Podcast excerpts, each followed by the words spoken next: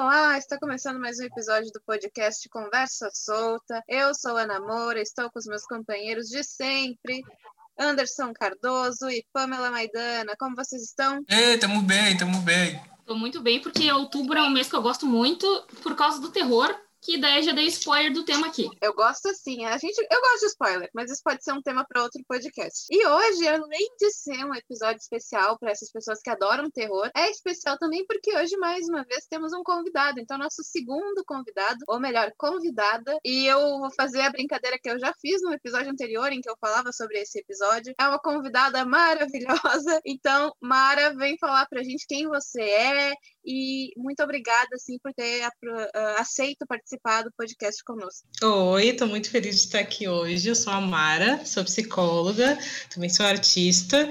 Eu amo muito terror e estou muito ansiosa para começar esse episódio aqui, conversar com vocês. E como a Pamela, eu também gosto muito desse mês. Eu adoro Halloween. Então, acho que vou introduzir o tema, né? A gente já deu várias pistas, então o tema de hoje é em homenagem, em comemoração a esse dia, esse Halloween, Dia das Bruxas, Dia dos Mortos, toda essa, essa temática do terror, né, que tem no finzinho de outubro. E para comemorar esse dia, a gente decidiu falar sobre essa série maravilhosa da HBO, que estreou esse ano, estreou em agosto, que é Lovecraft Country. Que é uma série inspirada num livro, né, do Matt Ruff. É, é, é uma série que, assim, eu tenho que cuidar, porque eu sou muito apaixonada por essa série, para eu não ficar falando o tempo inteiro. Mas a ideia da série é justamente uh, fazer. Uh, eu vejo assim, né? Já estou colocando meu, meu, meu ponto de vista aqui na, na conversa. Mas a ideia é que a série traz essa adaptação desse livro, mas não é uma pura adaptação de um livro.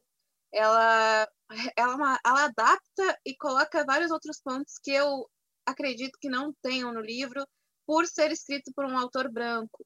E aí a série ela é produzida pelo Jordan Peele, foi criada pela Misha Green, que é roteirista e dirigiu alguns episódios, mas tem uma galera muito foda, assim, encabeçando cada um dos episódios e também em outras partes, né? Tanto no elenco e no, no resto das, da equipe.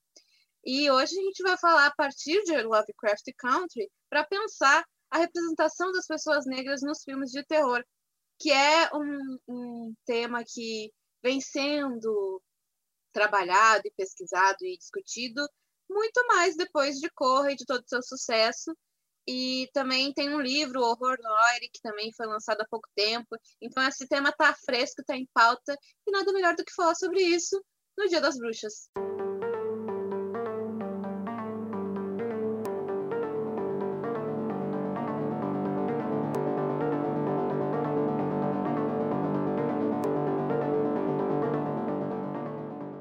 Vamos começar então, né, gente, esse episódio com esse tema e vamos dar ali, porque eu acho que vai ser uma discussão muito massa. Eu vou já puxar a Mara, né, para trazer aqui, porque a gente.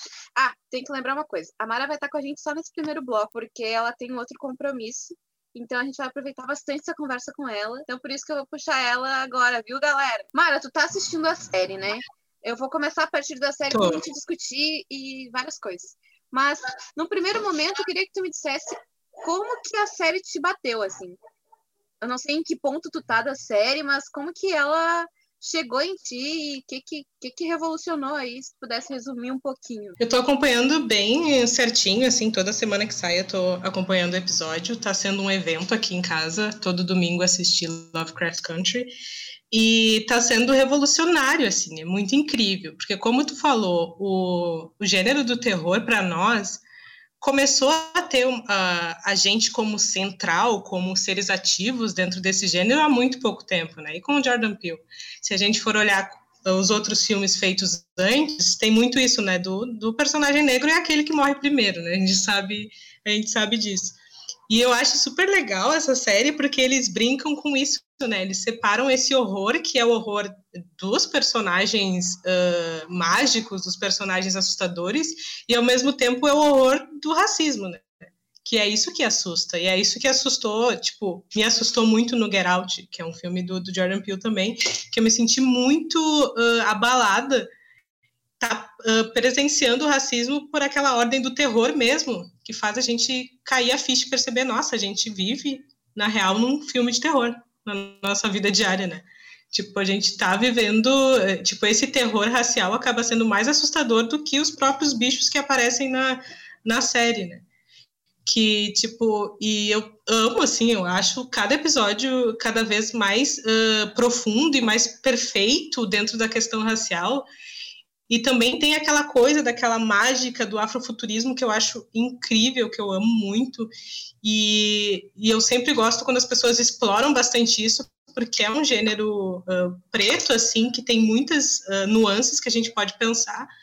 Só que a gente não tem como explorar muito isso, né, no cinema. A gente não vê tão explorado no cinema. E é muito bom ver uma série que consegue abarcar todas essas coisas, consegue colocar uh, personagens diferentes, consegue colocar várias visões de mundo e não só a questão de cor, questão racial para pessoas negras também, né? Tem personagens orientais, tem, tem uma pegada muito profunda, assim, de questionar o imperialismo americano.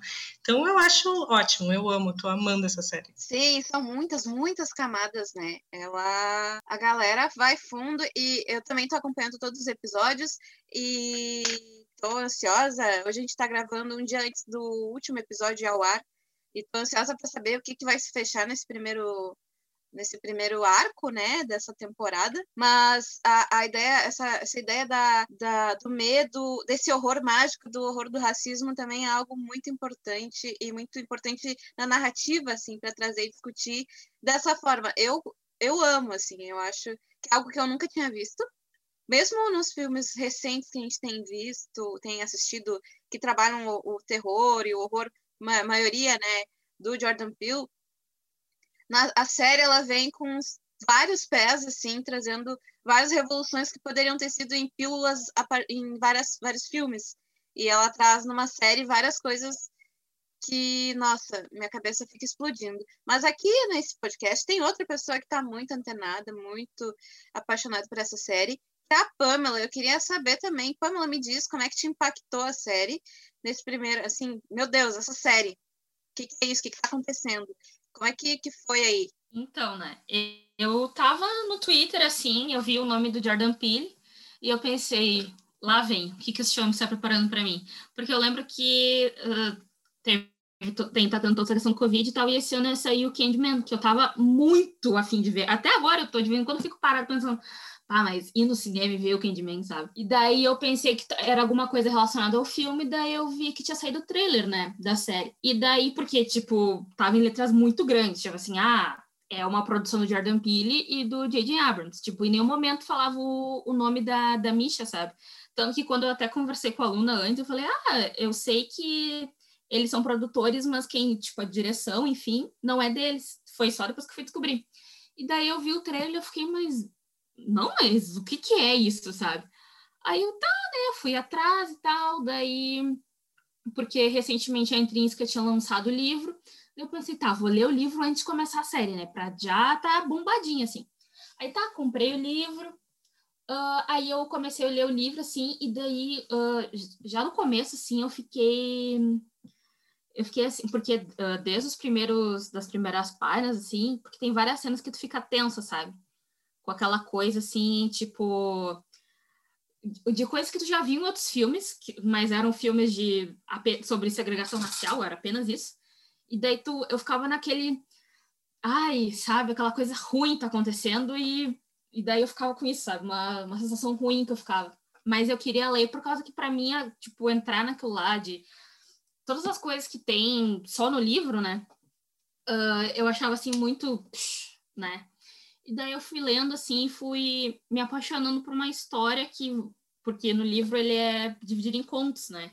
Então a cada conto eu ia uh, me apaixonando por, por um personagem, assim, e eu achava assim fantástico que tipo assim eu terminei o livro e pensei, tá, pode ter todas essas coisas acontecendo com ele, coisas de outro mundo, viagens sobrenaturais, fantasma e tal, mas no final das contas, tu tem que ter medo do branco do teu lado. É isso que eu pensava, sabe? Acontecia um milhão de coisas no livro, você pensava, mas, ah, mas uhum. esse branquinho aqui, essa cidade solar aqui, sabe? Eu, eu pensava isso, porque no final das contas, pelo menos o fantasma tá morto, sabe?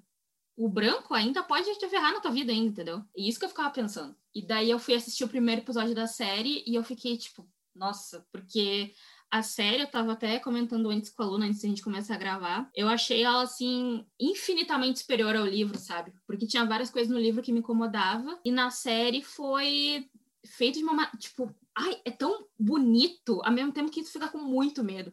Tipo, porque assim, eu gosto de coisa de terror, mas quando tô com muito medo, eu dou uma paradinha assim, né? Ligo a luz, vou tomar uma água. Daí aconteceu várias vezes isso, de eu estar assistindo e de que uma paradinha assim, porque era um bagulho assim muito, mas ao mesmo tempo é tão bom, é tão bonito, a fotografia é linda, as músicas são lindas. Eu sou muito suspeito para falar também, porque eu achei assim genial, tipo, para mim é muito bom. E eu acho que é isso aí que, tipo, eu não sei se foi a Luna ou se foi a Mara que falou, que trazer essa perspectiva uh, racial também de um tratar dessa maneira, sabe? De tipo, a gente sempre foi o primeiro a morrer, sempre o, o mais inteligente do filme e o primeiro a morrer, que não faz sentido na minha lógica, né? E eu ficava, tanto que no, na, na, no primeiro episódio tem aquela, tem aquele monólogo, não sei se é um monólogo ou se é alguém recitando alguma coisa, enquanto eles vão fazer, enquanto eles estão uh, tentando chegar lá, né, onde está o pai do, do Atticus. E para mim aquilo foi um, um, negócio, sabe quando tu vê e tu pensa assim, bom, essa cena aqui, eu daria um M por esse episódio por causa dessa cena, que eu achei assim, psh, fora as outras 82 milhões de coisas que são absolutamente. Vocês não estão vendo aqui, mas eu tô fazendo várias gestos com as mãos. eu é imagino. Assim, eu tô, ah, sabe? Pra mim é uma coisa. Ai, eu não... E por que que tá? Eu li, daí eu... aí depois que eu fui ver que o, que o autor era branco, sabe, do, do livro. E na série, ter pessoas negras por trás faz muita diferença para muitas coisas.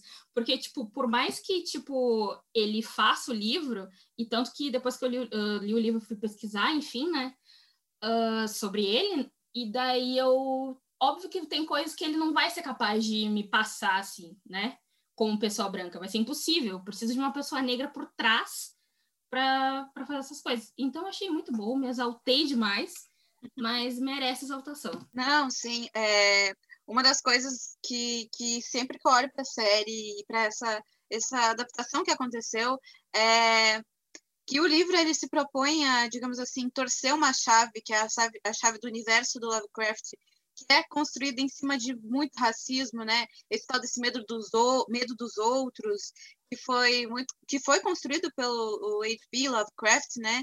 É, o livro ele se propõe a isso, coloca um personagem negro, personagens negros como uh, protagonistas dessa história, mas a série ela vem, ela fala, tá, tá legal, adorei essa viagem aí, adorei essa virada de chave, mas vamos virar isso aqui mais um pouco, porque ainda falta a nossa visão. É legal gente, uma pessoa branca colocando isso para, sei lá, discutir essa construção racista do Lovecraft, mas e se os pretos pegassem essa história e trabalhassem em cima dessa história a partir da sua vivência para falar sobre uh, várias outras coisas que talvez não tenham sido abordadas no livro? Eu recebi o livro agora, eu vou começar a ler agora, é, então eu não sei exatamente o que foi abordado, o que não foi, mas acredito que não chega a ser tão profundo quanto seria se fosse escrito por uma pessoa negra, que é o que a gente está vendo na série, né?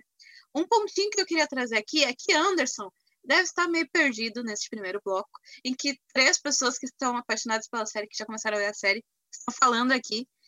Porque o Anderson vai ficar recebendo o mínimo de spoiler, porque pelo menos da minha parte eu vou tentar não dar, porque ele não viu a série ainda. Então, por isso que o Anderson tá meio calado, tá meio assim, meio ali. Né, Anderson? Não, eu tô, aqui, eu tô aqui ouvindo vocês, prestando muita atenção, porque talvez seja por conta de tudo isso que a gente falou, eh, que vocês já falaram, de certo modo, que terror nunca foi um gênero assim que me atraiu muito. Porque, que nem a Pamela falou, tipo, geralmente é o personagem mais inteligente, mais atlético, mais rápido, e o que sempre morre, sabe? É uma coisa meio estranha. E também eu tenho essa concepção, pode ser errada da minha parte, que filme de terror geralmente não é muito bem feito, assim, sabe? Uhum. Talvez eu tenha cruzado com, com filmes de terror de baixa qualidade. E eu queria perguntar para Mara, que, como minhas colegas Ana Moura e Pamela já estavam tentando me, me, tentando não, já conseguiram me convencer a assistir, estou muito muito interessado em assistir, mas eu queria falar para Mara assim, que lendo sobre a série falam que a, a estética dela é muito bonita, né? queria falar para ela o que ela pensa sobre essa estética sulista norte-americana, inserida no gênero terror, que, que já é assustador demais para nós, e parece que era normalizado para o povo americano, né? Mas o, como, é, como, é que, como é que as pessoas não viam que isso é extremamente assustador antes? Uhum. É uma baita naturalização, né, de uma violência que é incrivelmente assustadora. Uh, é isso que tu falou e que a Pamela falou, de, de, de, subestimar né, a existência preta, de achar que o preto vai morrer primeiro, sendo que ele é, sabe sobreviver muito bem a muitas coisas inclusive sobreviveu muitos anos a uma sociedade que era segregada né, nos Estados Unidos. Então, por que, que o preto vai morrer primeiro se ele sabe sobreviver? É o que mais sabe sobreviver, é o que mais resiste às coisas, né? Por ser obrigado, né? Por que, que a sociedade faz isso com ele? Uh, eu acho muito legal essa estética sulista de uma forma uh, que está sendo pegada pela série, que é uma forma mais assustadora, porque o sulista nos Estados Unidos essa estética é muito tipo, ai, pessoas boas. Não fala. Uh, sim, aqui também, né? Pessoas boas, pessoas brancas, pessoas, tipo, lá tem a questão do caipira e tal. Uh, aqui tem o, o, o, branco do interior, né? O branco inocente, essas coisas, e é bom uh, pegar essa, essa quebrada que eles estão fazendo, né? Que essa série está colocando, que são os brancos são ruins, né? Eles também são ruins. Não existe isso de separação, né? De tipo, ah, o preto é ruim e o branco é bom. Não, o branco é perverso. Então vamos falar da perversidade do branco. E vamos colocar essa perversidade numa estética de terror, assim. E eu acho muito legal perceber essas camadas diferentes. Eu não queria te dar spoiler, Anderson, mas isso me lembrou muito do primeiro episódio. Fica à vontade, fica à vontade. Eu não sei se foi o primeiro ou se foi o segundo episódio que tem a corrida que elas estão. Uh, que a Larry, o Atticus e o tio George estão correndo da polícia. E daí uh, eles uh, têm o primeiro contato com o monstro, né? Que é o monstro do HP também, que é o monstro do livro dele, que eu nunca li esse cara e eu tenho até. não quero ler ele, porque ele era super racista, né? Falava muitas coisas pesadas e eu acho que vai ser uh, uma experiência que eu não quero passar na minha vida.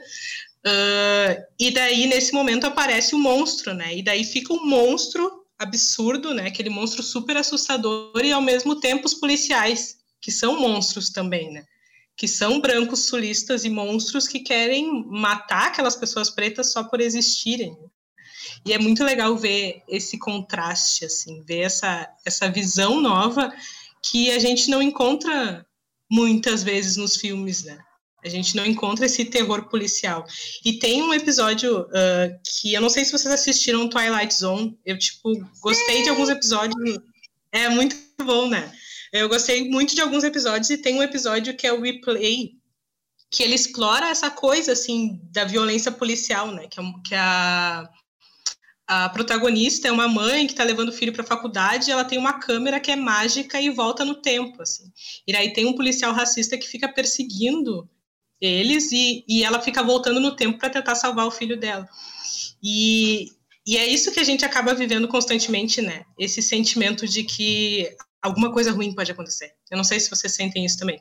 Mas, tipo, comigo, quando, sei lá, o meu namorado vai no mercado, eu fico muito assustada. Eu fico pensando, não, ele não vai voltar, alguma coisa vai acontecer. E, tipo, a gente está vivendo isso constantemente. E é, é como viver num, filme de terror. E eu entendo que o Anderson não gosta de filmes de terror por isso, né? Porque a gente acaba vivendo um filme de terror todo dia. Por que, a gente vai ir até o cinema ou baixar um filme de terror para assistir? E também uh, a questão do protagonismo, né? De não ter um protagonismo preto. E queria comentar também, Pamela, eu estou esperando muito Candyman, muito, muito mesmo. Eu quero muito que ele aconteça.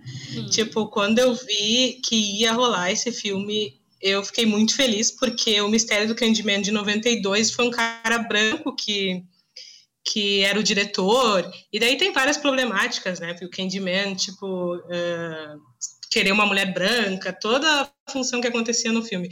E eu acho que o Jordan Peele vai fazer coisas absurdas com isso, então eu tô muito ansiosa para ver esse filme. Sim, eu também, infelizmente mais um aí adiado em função, né, da, da do coronavírus, da pandemia, mas vamos ficar de olho. Porque... Esse é o que mais doeu em mim.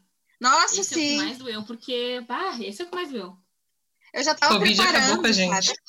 Sim, eu tava preparadíssima para ver esse no cinema, para ver o Tenet, mas essas muitas coisas passam pela minha cabeça mesmo assim. E essa ideia do, do medo, que é algo que sempre anda junto quando a gente fala de filme de terror, né? E do gênero de terror, tanto em filmes e séries e, e tudo mais, ele. Uma coisa que eu penso quando vejo a série, pensei em alguns episódios, é essa ideia de que, olha só, o que o tanto de horrores e, e, terrores que a gente sofre como sendo pessoas pretas, uh, a gente está conseguindo mudar isso, virar isso, né? E falar, uh, eu sei escrever filmes de terror sem precisar me colocar como o monstro, sem precisar uh, ofender pessoas e ofender outras pessoas. Eu consigo te assustar da mesma forma, de uma forma muito melhor, na verdade, sem te ter que pisar em alguém, ter que ser racista, homofóbico e várias outras coisas, porque é uma questão de representação mesmo, né? Ah, esqueci o que ia dizer, gente, eu me perdi, porque eu penso muito. Mas Criar nossas próprias narrativas, né? Isso, isso, Sim. isso mesmo. Nos colocar como quem, quem conta essa história. Ah, lembrei. Porque, assim, quando a gente fala de, da experiência de assistir a filmes de terror, eu tenho uma coisinha que é meio sadomasoquista quando é filme. Não é sadomasoquista, mas sei lá, não sei se é o termo certo. Mas quando é filme de terror que tem um elenco totalmente branco, eu até eu dou gargalhada às vezes quando as coisas acontecem. Porque eu, ah, gostinho de, de vitória, uma coisa assim. É, entendeu? É. é. todo mundo fica pensando, não abre a porta, abre a porta, não tá, abre a porta, amiga. Vai, vai, amiga, abre a porta. Pode brincar. As pessoas são muito burras em filme de terror, né, geralmente. Sim. isso é uma, isso é uma coisa de terror também, né? Que daí, tipo, as, fica aquela coisa assim, ah, entra ou não entra, entra ou não entra, sabe? Tipo, Sim. pessoas pretas jamais entrariam nessa porra, sabe? Tipo, Sim, já teria saído rindo de primeira. A gente sabe que a gente vai morrer, sabe? Eu lembro que faz um tempão isso, acho que faz uns 5, 6 anos, que na época que ainda tinha Vine. Então faz muito tempo. E que era um Vine de um, de um cara falando exatamente isso, né? Tipo, ah, pessoas brancas num filme de terror, tipo, ai, onde é que tá o Billy? Vamos procurar o Billy? Aí uma pessoa negra simplesmente, tipo, meu, acabou, o Billy. Billy morreu, vambora, vambora, vai, sim, vamos, sim, sim, sim. É, é tipo a, aquela personagem que eu nunca lembro o nome do, do Todo Mundo em Pânico, né? Que é a. Eu nunca lembro Sim, dela. total, total, total. Que ela, que é, tipo, a, ela é bem a. Brenda? Isso, a Brenda. Ela é muito estereotipada, tem vários problemas, mas ela não, não, não, não aponta. Eles tentam fazer uma crítica que ela aponta, assim, eu vejo, né? Não sei se eles tentam, mas eu vejo uma pequena ponta de crítica sobre isso, assim, que ela fala, cara, não, eu não vou lá. Ou, tipo, ela dando na cara da Samara, tá ligado? Tipo, essas coisas assim. E a hora que ela tá vendo TV e ela diz, ai, outro preto morreu. Sim, aquela cena é E daí ficam falando de uma menina branca que caiu no poço. Uhum. É muito engraçado. E, e, é isso, assim, é tipo. Que horror. É que horror que tu gosta de assistir. Tem, ah, agora abriu uma janela aqui na minha cabeça que eu não vou nem puxar. Senão vai dar muito papo. Mas é, é, é, algo assim do tipo. Até que ponto que às vezes também vem pra mim quando eu tô vendo a série é até que ponto isso aqui tá beirando a denúncia e isso aqui tá beirando voyeurismo para branco, entendeu? Até que ponto isso aqui vai dar um prazer para alguém e vai me machucar mais ainda, que é muito daquilo que, que, eu, que eu não sei se foi a Pamela ou se foi a Mara que acabou de comentar, assim, de Uh, ah, em questão de não ler os livros do Lovecraft, né? É tipo, até que ponto isso aqui eu tô vendo é para mim? Foi feito para mim, pessoa preta, ou foi feito para pessoas brancas para, sei lá, uma tentativa de fazer eles refletirem sobre a questão do racismo? Porque às vezes tem coisas que não são não são leves e não vão nos fazer bem assistindo, por mais que tenha todo um elenco, toda uma produção preta. E em alguns momentos a série bate nisso, assim, para mim. Eu não sei o que vocês, se vocês chegaram a ter isso nessa reflexão. Uh, eu acho que tipo esse o, o, terror ele é uma emoção, né? A gente vai pro cinema para buscar uma emoção, mesmo que seja aquela tipo se sentir assustado, uh, se sentir com raiva, etc. A gente vai buscar uma, uma emoção. Então eu gosto muito de terror e, e tem filmes assim, como eu não sei quem é que falou, tipo, quando tem várias pessoas brancas e aí, tipo, até é meio engraçado assim, tu vê a pessoa branca ir lá uh, e se dá mal no filme porque tu, tipo, ah, é uma pessoa branca sendo, sendo branco, né? Branco sendo branco. E daí, uh, eu acho que a gente busca um sentimento quando a gente vai ver esse filme. E quando eu vou ver terror, eu tento não pensar muito, tipo, uh, na história, o que, que a história vai estar representando racialmente, porque é difícil a gente encontrar uma narrativa que seja bem construída dentro do terror, infelizmente. Tipo, tem filmes que são bons e tem filmes que são péssimos. Então, tipo, tem filmes que tu vai assistir só por um entretenimento rápido e tu vai acabar desistindo, assim. Tipo, uh, tem um diretor que que eu gosto bastante, que ele faz essa estética do terror, assim, que é um terror uh, da história triste da pessoa, assim, tipo, que ele tem aquele filme Midsummer, que é um filme que é bem, tipo, bem leve, assim, no sentido de terror, mas é um filme que pega uma, uma história de uma comunidade, começa a, a prestar atenção nisso e acaba criando elementos de terror pelaquela cultura ali. Tem personagens negros, tem personagens brancos, etc. E eu acho uh, legal pegar essa estética assim da história da comunidade, de rituais, essas coisas que são assustadoras, só que também tem algo profundo, né? Algo profundo que vem da, da história daquela comunidade, né? Que é uma história que acaba sendo explorada de uma maneira aterrorizante. E eu acho que tem muitos materiais assim que a gente pode fazer. Tipo, eu acho que o Brasil podia produzir muitos terrores, porque tem muita coisa que acontece aqui que é aterrorizante que a gente pode produzir em cima desse gênero. E, e é uma pegada assim que, tipo, tá, eu tava vendo um vídeo do Jordan Peele esses dias, tipo, indicando filmes de terror e, tipo, estéticas de terror, e é isso, tipo, os filmes que ele indica são filmes de pessoas brancas, filmes feitos com atores brancos, porque é, é essa referência que a gente tem, né, de filmes bem feitos, assim. Uh, então, tipo, eu gosto muito de Stephen King, eu gosto muito de ler o Stephen King, eu gosto muito de todos os filmes que são baseados nas histórias dele, porque eu acredito que o que eu busco no terror é, tipo, eu acho que é me sentir assustada, eu gosto de me sentir assustada, uh, e eu gosto de, tipo, perceber mundos diferentes, assim, tipo, ir para o campo da fantasia, assim. E eu acho que isso de ir para o campo da fantasia é acabar indo para um mundo onde uh, coisas assustadoras acontecem, mas essas coisas assustadoras não estão relacionadas a mim. E eu acho que isso é, é massa também. Eu acho que pode estar. Tá, eu, eu pensei nisso falando agora com vocês. De tipo, que talvez seja uma fuga, né? De sair desse campo da realidade, onde o terror para nós é um terror puramente racial e ir para o campo da fantasia, onde o terror são uh, animais fantásticos, são uh, bichos estranhos, são tipo muitas coisas tensas que acontecem e fantasmas, etc. E eu gostei muito de estar aqui hoje, gente. Queria ter mais tempo para falar mais. Eu gostei muito de com vocês. Esse é um gênero meu, um dos meus gêneros preferidos, então eu poderia ficar aqui falando até amanhã. Mas muito obrigada pelo convite e eu espero que esse podcast seja sucesso. Acredito que vai ser. Ah, muito obrigada, muito obrigada mesmo. Assim, ó, convite abertíssimo para participar de um outro episódio com o tempo inteiro, duas, três horas, para a gente discutir filmes, e pode ser filme de terror, pode ser para falar sobre Candyman, acho que fica bem legal esse assim, episódio.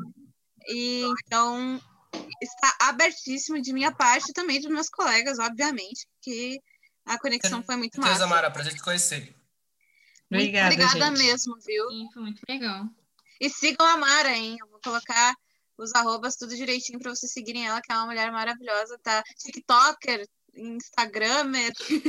É maravilhosa. é maravilhosa. Muito obrigada, muito então tá, obrigada gente, mesmo. Obrigada. Bom compromisso.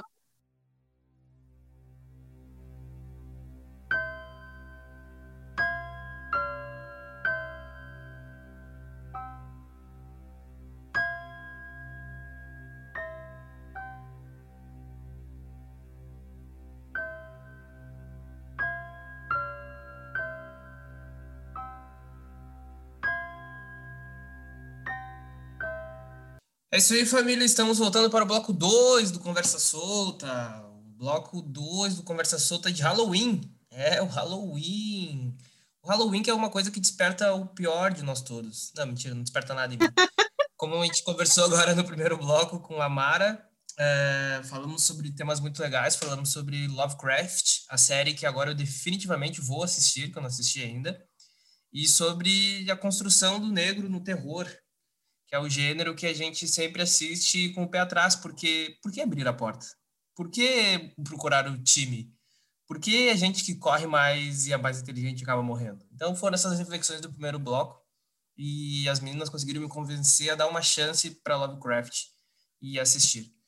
E agora eu pergunto como é que vocês estão, Ana Moura, Pamela Maidana, prontas para o segundo bloco? Estou prontíssima, assim, ó, várias janelas abriram na minha cabeça e vocês vão ter que apertar o botão de o mute terceiro pra olho mim, entendeu? aluna. É, uma- um parênteses, Sim. um parênteses. Sempre que eu escuto a Pamela falando isso, eu sempre fico. Minha cabeça é muito suja. E quando eu escuto a Pamela falando abrir o terceiro olho, eu sempre penso em outra coisa. Ai, Ana Moura. Eu sempre fico pensando num doujutsu, sabe? Tipo um Sharingan da vida. Mas sou só Quando eu. eu falo abrir o terceiro olho, eu penso uma coisa tipo as da Raven. Tipo, ter uma visão. É isso que eu penso. Também. Aí agora, Imagina, agora mudou. agora, agora vai ter uma.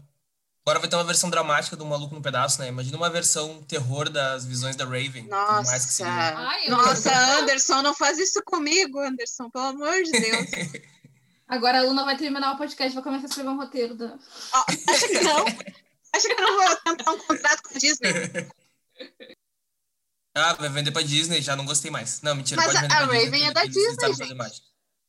A, a Raven Ah, é, é, da né? Disney. Deixa eu confirmar. Quem que não é da Disney, como já, como já É da ficamos... Disney. Não, Será é que sim, o é nosso sim, acho que é. podcast não é da Disney? Ainda não. Aquelas. Olha, se, se fosse, eu estaria de, de Jeep Renegade agora, mas ainda não é. Um dia. Ainda não assinamos Mickey, o liga contrato pra nós. milionário. Vamos assinar. Vamos assinar, Mickey. Mickey. Mas se bem que o Mickey eu sempre acho que é uns rolê meio de pacto, assim. Não sei. Não sei, tem um, um Rolê de quê? pa- Eu acho que, que, sei lá, o Walt Disney talvez fez algum pacto, assim. Não. Guria. E eles financiando os campos de concentração na Alemanha. O quê? Então não assina com nós, Disney. Não queremos Não, mais, tá? Não, ferrava não, assim. não. É, eles tinham um discursinho bem antissemita. Gente. Mas é que sim, o Walt Disney é um famigerado, conhecido antissemita. Sim, sim. Mas respondendo ao Anderson, isso já me abriu outra janela, como vocês podem ver. Eu gosto muito de filme de terror, eu gosto muito de, de terror e Disney também gosto, infelizmente. Mas me abriu uma janela porque eu não sei se é da Disney, mas tem uns desenhos muito bizarros que eu já vi em documentários sobre desenho. Mas eu, eu vou, de- eu vou começar a falar depois da Pamela responder pro Anderson. Porque, como vocês viram, eu sou bem empolgada com terror. Ah, então, né, estou animada assim para este bloco. E como eu já tinha falado antes, eu gosto bastante de filmes de terror. Eu vejo filmes extremamente duvidosos, mas é, eu gosto, né? Gosto de uma coisa assim, meio duvidosa. Porque assim, eu vou lá, vejo um filme bom de terror, aí eu fico tipo, meu Deus, a minha vida inteira se torna aquele filme, aquela é a minha nova personalidade. Aí depois eu vejo um Todo Mundo em Pânico, uma coisa assim pra dar uma quebrada, né? Mas Então é sabe isso. que uma coisa que vocês estavam co- comentando no primeiro bloco, que abriu o meu terceiro olho, o meu, meu Byakugan, é que, de fato, né, tipo, como é que eu vou, como é que eu vou ficar com medo, sabe? Tipo, óbvio que tu, tu te assusta, né, porque tem um trabalho todo de produção, de trilha sonora e os, e os efeitos sonoros de, de susto, né, tu acaba te... Mas, no fim, é uma coisa super boba, porque, tipo, por que eu vou ter medo desse espírito que só mata pessoas de um certo nicho, que só moram em determinada casa? que Se, tipo, uma brigada militar de Porto Alegre é bem assustadora pra mim, sabe? Vocês, vocês querem filme de terror? Vocês já foram sair do, do carnaval de Porto Alegre na CB? Vocês já viram dispersão de É. carnaval? Vocês já viram? Ah, Vivi, vocês não viram. Sendo preto em dispersão de carnaval, gente? sabe que acho que no último carnaval eu tava trabalhando. Não, no penúltimo carnaval eu tava trabalhando. Tava, tava trabalhando dirigindo, né? Tava trabalhando nos aplicativos. E, nossa, era assustador ver assim, a galera saindo a pé, sabe? Do, do lado da cidade baixa, do centro, lá, assim, tipo. E caminhando ali pelo, pela volta do Araújo Viana ali, Oswaldo Aranha, tudo escuro, a galera saindo meio, meio bebaça, assim. E... Gente, vocês não têm medo, gente? Só eu que tô com medo por vocês. É que assim, né? Dava umas oito e pouquinho, eu já queria me mandar, porque né, tava na hora, sim, tava, no, tava na minha hora, tava no meu toque de recolher, já tava contando embora. Mas era bem punk, gente, era bem punk. E é até, triste, até né? isso que, que, Sabe que que isso é um, triste. isso é um início legal de, de roteiro, sabe? Tipo, o carnaval, que o Brasil é tão lá, é carnaval. Saída do carnaval começa filme de terror. Aí a Luna escreve o roteiro depois pra Eu nós. estou adorando. Eu estou adorando. eu já eu tenho que anotar, eu tenho que anotar o rolê da Raven e vou vender pro Jordan Peele. Na verdade, não vou fazer contratinho com Disney nenhum, porque eu vi que ele tá, tá, tá pegando dinheiro que ele tá ganhando, tá investindo nos rolês. Jordan Peele, me aguarde. Investe em nós, É. Jordan Peele. Investe na gente. Sabe que quando Mas- começou, quando começou o hype no nome do Jordan Peele, foi na época do, do Corra, né? Sim, Pelo sim. menos pra mim, né? sim. Eu comecei a ficar Jordan Peele, Jordan Peele, Jordan Peele. E daí depois, assim, olhando pra trás, o Jordan Peele, ele assumiu o programa do Dave Chappelle, quando o Dave Chappelle virou as costas pra, pro, pro Comedy Central, com o, com o Kino. E, tipo, era um programa de sketch muito, muito bobinho, sabe? Aí depois, daí tu fazia a relação, tipo, de um cara que fazia um, um Zorra Total, assim, fazendo um paralelo bem grosseiro, assim fazer um zorra total da vida da TV americana com esse cineasta vencedor de Oscar, sabe? Tipo, meio que, meio que dá um bug na tua cabeça, dá um nó assim na cabeça da gente, sabe? Meu, pra mim ele é que nem o Dennis DJ, meu. Ele se- sempre teve presente na tua vida, tu só não sabia. Que se vocês não sabem, toda ser. música de funk do Brasil tem um dedo do Dennis DJ. Qualquer coisa que tu pense, assim, Jordan Peele tava ali. Podia ser só um assistente, ser tu gosta, mas ele tava ali. Mas, Eu tipo, esse, eu, eu acho muito legal esse tipo de gente, assim, que é, tipo, trabalhador da indústria, sabe? Tipo, que nem tu falou, pô, ele tava em todos os lugares ali, fazendo um assistente, um negocinho. Aí daqui a pouco ele ganha um Oscar de roteiro original, assim, sabe? Tipo, antes do É assim. Spike Lee. É assim. Não, mas o pior é que, tipo, quando teve todo o hype do Corra, eu fiquei, bah, vou olhar, vou olhar, vou olhar. E daí não olhei. Aí demorou um tempo pra eu assistir. Eu lembro que eu assisti, tipo, de manhã, assim, mas tava meio escuro, sabe? E daí eu fiquei num nervosismo, assim, porque eu fiquei, ah, não. Ah, não. E não, o pior é que, pra mim, assim, depois. ah, eu acredito que todo mundo que tá assistindo que já viu Corra, mas enfim. No final do livro, depois que acontece toda aquela matança, ele tá indo embora e tal. E daí tem a, aquela branca lá que eu esqueci realmente o nome, não é porque ela é branca, mas eu realmente esqueci o nome dela agora. Ah, aí daí ela tá vindo o carro de polícia, eu pensei assim, meu, ele passou pelo inferno na Aham. Terra.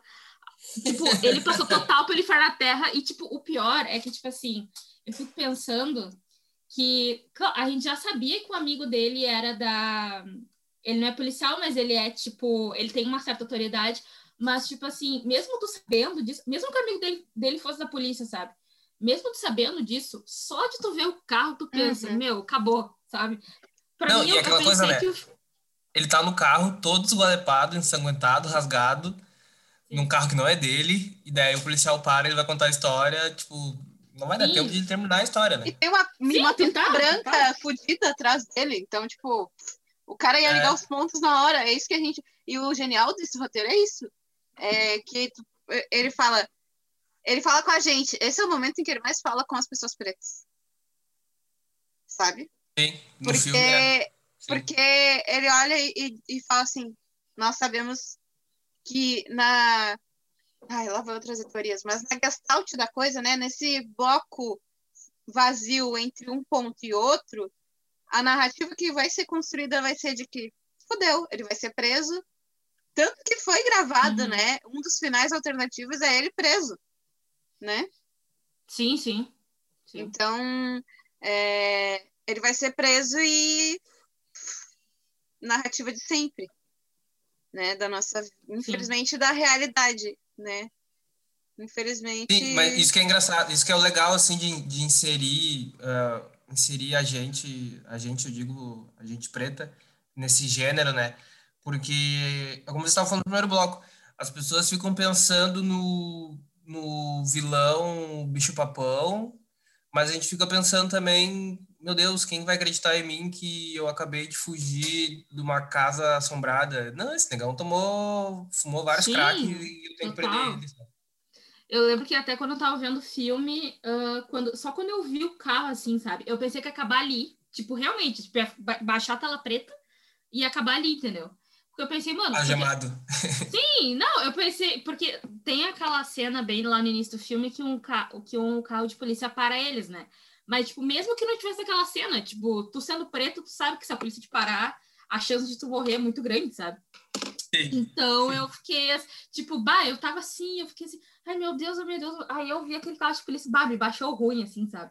Que eu fiquei, mano. Tu já viu o novo, Pan? O novo do Jordan Peele, o Us? Nossa, sim, eu vi esse ano, né? Uh, faz um tempinho, acho que faz uns três, quatro meses que eu vi. E daí eu fiquei também assim num. Porque para mim ele é um. Eu, eu gosto mais do, do Corra, assim, porque ele me dá mais medo, assim. O... E eu, eu curti, né? Não sei se tu chegou a assistir. Não, não cheguei a assistir. Conta pra mim como é que é, mais ou menos, assim.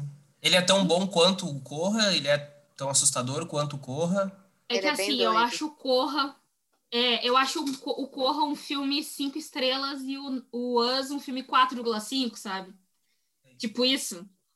Entendeu? Na Não escola, acho o filme ruim, só que eu acho o Corra melhor. Era, sabe? Ah, eu, eu gosto muito desse filme. Porque ele. O Us, né? Gosto do Corra também. Ah, genial, o Corra. Mas eu gosto mais. Eu gosto bastante do Us. No sentido do filme, não em tanto da narrativa, mas do, da postura do, do Jordan Peele como roteirista. Que ele fala assim: olha. Que ele até já disse, tem entrevistas, né, que ele coloca. Nem todo filme que eu vou fazer vai ser sobre racismo. Sim, Mas total. eu vou colocar pessoas pretas para atuar nessas narrativas. Ponto final. É isso. Que é simples. Sim. É tipo, nem. E Até porque daí é, é aquilo que a gente que a gente discute em, outros em outros lugares, em outros ambientes, né? Tipo, a gente não é só o reflexo do cruzamento dos nossos traumas, né? A gente também é outras coisas e você só tem que conviver com isso. Sim, porque tem a. No, no filme, eu, eu acho que isso não é um spoiler, enfim, que ah, tem uma campanha que aconteceu nos Estados Unidos, que foi a iniciativa dos Estados Unidos para acabar com a pobreza na África, enfim, um negócio desse nível, assim, não me lembro exatamente o que era. Que é um negócio que tá ali, entendeu? Tipo, é mencionado, assim, que é uma coisa, e isso tem a ver com a grande narrativa do filme sobre não vou falar, mas sabe, essa coisa de abraçar coisas, entende? Abraçar tal coisa, tal pessoa, dar as mãos e tal. E daí a Luna provavelmente entendeu o que eu dizer, o Anderson não entendeu, quem viu o filme entendeu. E é- eu fico, tipo, porque eu não tinha me ligado nisso, eu fui, depois que eu terminei de ver o filme, eu fui olhar pra ver o que que era. E daí é só aquela coisa, tipo, é só uma coisinha na TV, sabe? Tipo, tá ali. Aquilo ali é um spoiler do filme e é uma coisa sobre, sobre um ato de tantos racismos que a gente já sofreu, né? E tá ali, tipo, ah, tá, segue o baile, segue o filme, sabe? Vida que segue, mas tá ali, entendeu? É tipo, não sei nem se dá pra chamar de easter egg, mas tipo, ah, tá ali, sabe?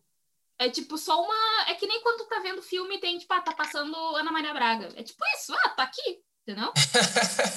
Sim, Tá é aqui, o que, porque. que significa pra trama? Sim, é aquele elemento que. Ah, eu sou muito. Eu vou re- repetir o termo que eu tô repetindo desde ontem, que estreou a segunda temporada de, de Twilight Zone, né, no, na Amazon Prime. Isso não é uma publi, infelizmente, ainda não é. Ah, que eu sou muito cadelinha do Jordan Peele, eu percebi, porque, tipo, eu já tinha gostado muito do Corra. Eu não conhecia o trabalho dele como humori, como comediante antes. Mas depois que eu conheci ele através do trabalho com Corra, aí veio Us, daí agora Lovecraft, Lovecraft Country. Ano passado, na verdade, a primeira temporada do, do Twilight Zone. E aí eu percebi que, ok, sou muito cadelinha do Jordan Peele. Então, o que eu te digo é que esses elementos são elementos de diretores e roteiristas muito fodas, que não colocam nada sem nenhum motivo, entendeu? Cada coisa no roteiro tem um porquê porque vai fechar depois para depois as pessoas ficarem, meu Deus, eu aquilo aquilo tava me dizendo que eh, o filme todo era isso e aí depois eu fiquei uma hora Sim, vendo um filme, sim. mas aquilo já tinha sido, dito nos cinco primeiros minutos do filme. Aí isso é muito genial. Eu como cineasta, cinéfila, roteirista em construção fico, ah, quero chegar nesse auge Porque é muito, muito, muito. É porque é uma, é, um, é uma construção, é, esse tipo de. É uma construção. Por exemplo, né, a gente falou de Jordan Peele, tá falando Jordan Peele. O Donald Glover, o, na música Childish Gambino, no, na TV, Donald Glover, ele também é, é músico, roteirista, produtor, ator. E em Atlanta, que é uma série que é muito foda, é, é tudo isso, sabe? É, dentro do episódio, o episódio ele parece que ele tá solto no, na, na, na, naquela temporada, mas na verdade ele tá ligando de uma maneira que tu nem percebeu direito, sabe? E são pessoas muito talentosas, assim, sabe? Não sei se é uma coisa da safra hollywoodiana, mas é uma galera, assim, que, que faz tudo, consegue meter a mão em tudo, e tudo que faz, faz com muita, muita qualidade, sabe? Isso é, isso é bem louvável, assim. Sim, sim. Sim, eu acho que até volta para isso dos ídolos, né, que a gente tinha comentado, porque imagina só, tipo, antes a gente tinha várias inspirações brancas e tal, e que legal que, tipo, por exemplo, a Luna, que é cineasta, tipo assim, ah, sou cadelinha do Jordan Peele, mas que bom que tem um Jordan Peele, sabe? Que bom que tem uma Misha Green, que, tipo, ela pode se inspirar nessas pessoas que são muito mais próximas dela, entende? E isso é muito massa, sabe? Tipo, ah, eu, eu, Porque assim, ah, eu quero ser, sei lá, o Tarantino e tal, mas não, eu posso ser o Jordan Peele, eu posso ser a Misha Green, sabe? E isso para mim explode na cabeça que eu fico muito feliz. De novo, é aquilo que. Sim, e é muito aqui. De novo, vamos fazer. Olha que, que elegantes que somos, que chiques. Estamos fazendo referências aos nossos episódios. Olha só que legal.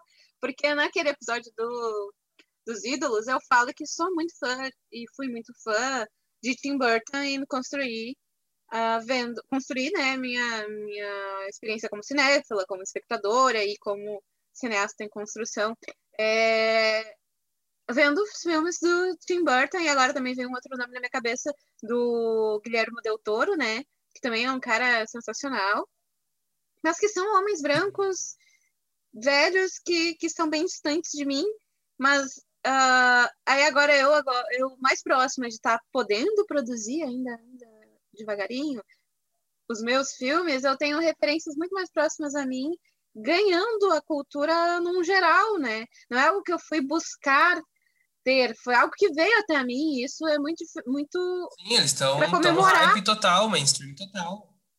Porque eu sou uma pessoa que sempre gostei muito de fantasia, de filmes de terror, mas para assistir assim, até tenho assim como uma postura, um, não sei que, como dar o nome, mas eu digo sempre para mim que eu nunca vou escrever um filme de terror que trabalhe com espíritos, porque eu tenho toda uma, do, todo uma, um respeito à doutrina espírita. Então, eu não sei, eu não, não gosto muito da ideia de eu estar colocando essas histórias que vêm sobre fantasmas e até mistificando esse, esses os espíritos, que eu acho meio eu acho que tem limites para serem respeitados, assim, e um limite assim também para minha vida, porque vai que eu tenho uma mediunidade para escrever e daqui a pouco o filme que eu estou escrevendo não é, não é da minha cabeça e é um espírito que veio falar comigo e eu estou trazendo essa história e vai saber o que que é, né? E eu vou estar tá ganhando em cima disso. Eu acho, sou bem meio assim quanto a filmes assim de terror que são baseados em histórias reais, essas coisas assim, que é muitos, na sua maioria, são para dar marketing para o filme, para as pessoas quererem ver, mas que para mim acontece no efeito contrário. Se eu sei que um filme é baseado em fato real, ok, eu não vou ver. Mas fato real de qualquer maneira ou só fato real não, baseado em histórias? Em histórias, porque senão eu não veria a Corra, não é mesmo? KKK, hein? pois é, tipo, eu tava até pensando, porque eu, uh, esse negócio de filme de terror, tipo, tem uns assim, tipo, que eu não vejo assim porque, tipo, vai muito de mim, sabe? Tipo, por exemplo, eu gosto muito do gênero de slasher, né? Que vem, tem um cara que vai matar todo mundo, porque eu acho que isso pode acontecer a qualquer momento, sabe? Então eu tenho muito medo, porque eu acho que pode acontecer. Mas que nem eu tava vendo eu acho que era a morte do demônio, e a então provavelmente eu aqui em casa tem que ser de dia. E isso faz muito tempo, foi tipo em 2014 com as minhas amigas, sabe? A gente tava vendo isso. E daí chegou num ponto do filme que ele é tão. Uh, com tanto sangue, assim, né? Tão gore, que eu ficava tipo, ah. Sabe? Tipo, pra mim eu não tenho medo, sabe? Quando eu tenho uh, muitas coisas gráficas que eu sei que é mentira, e daí eu fico tipo assim, ah, sabe? Para mim, aí, aí para mim passou a vibe, entendeu? Então eu acho que eu gosto mais dos filmes de terror que genuinamente me dão medo, que são esses. E quando aparece alguma coisa, qualquer coisa. Ah, virei, me olhei no espelho e apareceu alguma coisa, medo, entendeu? Daí é questão de, de gosto, assim, mas quando tem baseado nas falas reais eu me fico um pouco nervosa, assim. Claro, eu olho Invocação do Mal, né, mas...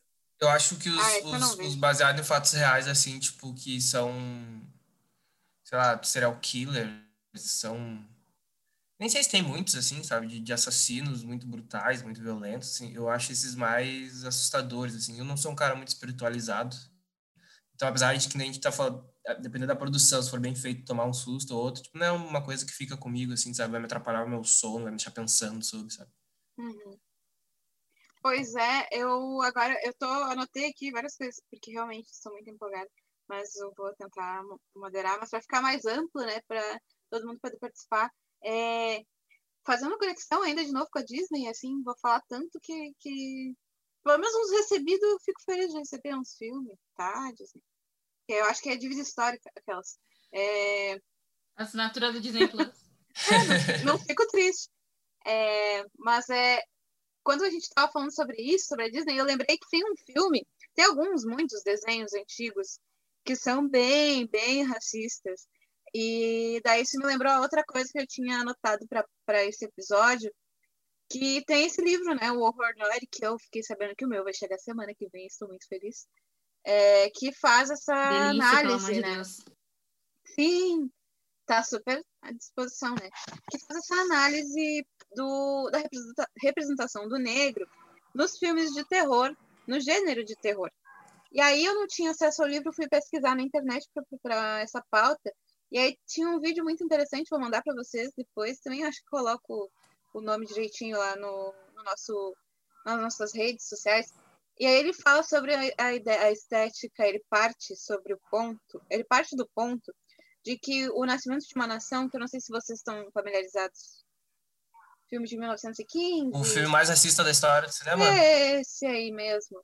Ele, Sim, é, essa, esse vídeo que eu vi, eu acredito que o livro também, porque ele é baseado no livro, esse vídeo, ele parte do Nascimento de uma Nação, da ideia do negro, do medo do negro, e não do medo pelos negros ou do medo que o negro sente, ele coloca esse filme como um filme de horror negro, entende? Do horror negro, de o negro ser o medo, que a gente vai ver ao longo de muitos, muitos, muitos filmes e livros e muitas outras coisas, sim, que é um reflexo, sim. infelizmente. Nossa, agora me deu um teto.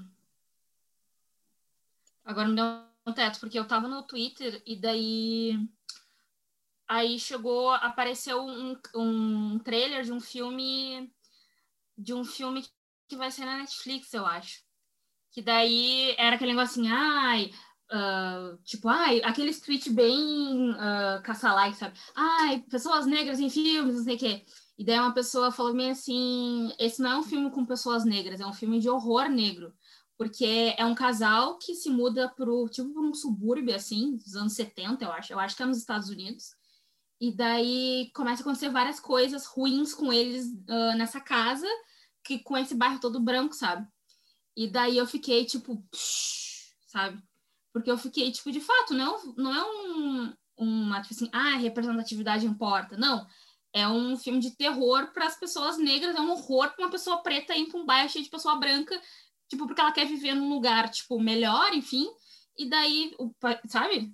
Eu, eu não sei, é o, eu até É o medo constante livro, do purge, filme. Né? Sim, tipo, é, é, tipo, porque as pessoas vão lá, tipo, ah, aqui a gente vai ter uma vida mais tranquila, não sei o quê. E daí, conforme vai passando o trailer, tu vê que, tipo, vai acontecendo coisas estranhas na casa, sabe? Aquela. Aí tu não sabe se a pessoa tá pirando ou se, é, se tá acontecendo mesmo, enfim. E eu acho que não é nem um filme americano, eu acho que é um outro, de outro setor, assim. Mas eu achei muito legal, muito legal. E tem um outro filme que também tá para sair, que é sobre que é de terror, que é sobre toda essa questão de mulheres negras usarem as perucas, né, as lace fronts e tal. Hum. E daí o que que vai acontecendo como quando uma dessas tá tipo amaldiçoada, sabe? Porque essa mulher ela quer trabalhar na TV e o chefe dela fala assim: "Não, com esse cabelo tu não vai, tu não vai, né?" E dela vai lá, compra uma lace uma lace a vida dela vai, vai melhorando, mas até que ponto aquela lei está fazendo bem para ela, sabe? Isso tudo que eu, que eu entendi do trailer, né? Então, assim. eu, eu fiquei interessada nesse pra, entender, pra ver um trailer, filme... alguma coisa assim. Mas. O filme que a Luna mencionou, O Nascimento de uma Nação. É esse o nome, né, Luna? Sim, que é tão, é tão, é tão perfeito, porque no fim é isso, né? Nasceu Esse nessas filme bases. é. Tu te lembra no Infiltrado na Clã, o filme que eles assistem, que a, que a reunião da Ku Klux Klan assiste? Uhum. É esse filme? Sim, sim. Sim, é um grande desserviço do cinema, mas que, que é um dos sim. grandes nojos que eu tenho, assim, porque dos vários, das várias aulas que eu já tive e de muitos dos cursos que eu já, já tive, de livros que eu já li de cinema, esse livro, esse filme, desculpa, ele é encarado como o auge do cinema, porque ele é muito importante, porque ele mudou várias coisas em questão de linguagem, de muitas das, das do, muito do uso da linguagem de cinema que a gente vê hoje veio de lá.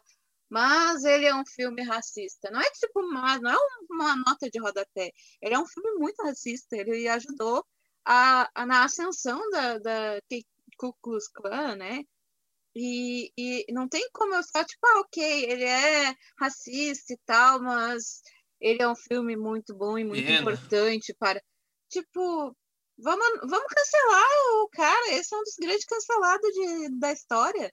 E, tipo, e aí, na época, porque não é uma história que a gente não está discutindo e pautando a narrativa e dizendo e apontando que os racismos estão aí, não é de hoje, né?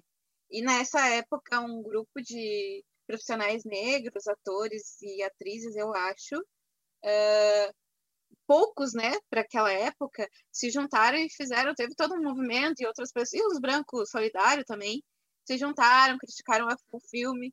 E uns anos depois, o Griffith fez um filme que se chama. Ai, qual é o nome? Intolerância, que era como se fosse uma resposta a esse filme que eu não tive coragem de ver e saco, que deve ter no YouTube, né? Velho pra caramba, já, já dá pra, já tem mais de 100 anos. E, mas não me interessa, assim, é alguém que eu viro a cara por uma, ai, mas ele ajudou a cons... foda-se. Sabe? Simplesmente foda-se. Não tem. Ah, ele ajudou a construir, mas tantos outros poderiam ser lembrados como e é o grande foda-se. Enfim, a gente entra de novo. É o grande A gente entra de novo. Não, você vai falar que a gente entra de novo naquela história da, cultura do cancelamento, né? Sim. E, sei lá, liberdade de expressão, coisa mas. Sério, gente, é o filme que passa nas reuniões da Ku Klux Klan, sabe? Exato, é exato. E é, é um outro foda-se, porque a gente pode. Ai, foi muito legal o que a gente acabou fazendo sem perceber, mas que a gente coloca aqui uh, esse cara que é tido como, ah, ele é muito foda, e, mas ele trouxe toda uma narrativa super racista para o Griffith, mas também o Lovecraft. O H.P. Lovecraft também foi é tido como o pai do cinema de horror, o pai do horror cósmico, dessa ideia do medo do outro, dos extraterrestres, e que, na verdade, ele estava só traduzindo para suas narrativas fantásticas todo esse racismo que ele tinha, assim, né? E que foi interessante esse gancho que Sim, a gente total. fez aqui, porque a série é esse grande foda-se também. É tipo, ah, legal, que massa. Mas não. Vamos, vamos virar aqui, fazer essa, essa virada de chave e falar o que, que é medo mesmo, assim. Tipo, chega desse medo do outro, né? Acho que a gente está em 2020 e acho que demorou para as pessoas pensarem nisso. Porque agora ampliando, vou acabar ampliando um pouco mais, mas também uh, eu vi um filme agora da Netflix há um tempo atrás, que é o Revelação, eu não sei como é o nome em inglês, que fala sobre a representação dos, das pessoas trans no, no cinema e no, né, no cinema e audiovisual. E uma coisa que o gênero de horror e esse tal desse medo dos outros também ajudou muito foi potencializar a homofobia, a LGBTfobia, a transfobia, todos esses preconceitos horríveis que a gente está gritando há mais de um há muito tempo, né, para contra, mas que tá que tá, a gente tá assistindo e honrando, tipo, o silêncio dos inocentes. E a gente só pega essa. E aí é sempre o preto indo lá na frente, fazendo essa revolução de alguma forma da narrativa, porque tu vai lá e fala: não, não é assim, a gente não tem mais que pautar o medo dos outros nos filmes de terror em 2020, nas séries de terror que a gente está vendo. Vamos, vamos pensar o que, que é que tá sentindo medo, né? Que é uma das coisas que eu queria falar. Acho que eu tô vira, virando a fu aqui, mas foda-se. É, mas se é medo que vocês querem ouvir falar em filme de terror, então tá, vamos mostrar o que, que é medo, o que, que é sentir medo, né? E, e, esses outros que vocês ajudaram a construir, né? Uh, como esse horror de maneira metafórica. Uh, o que, que eles sentem quando vocês estão indo matar eles ou quando vocês estão sendo racistas e LGBTfóbicos? Isso é, isso é horror, na verdade, né? Na realidade. O horror é ligar o jornal e ficar vendo todo dia um jovem preto morrendo, tá ligado? Então é isso, gente. Com essa mensagem muito, muito, muito entusiasmada e otimista, a gente vai encerrando o segundo bloco do Conversa Solta de hoje, do dia de Halloween. E é isso aí. Daqui a pouco a gente está de volta e até daqui a pouco.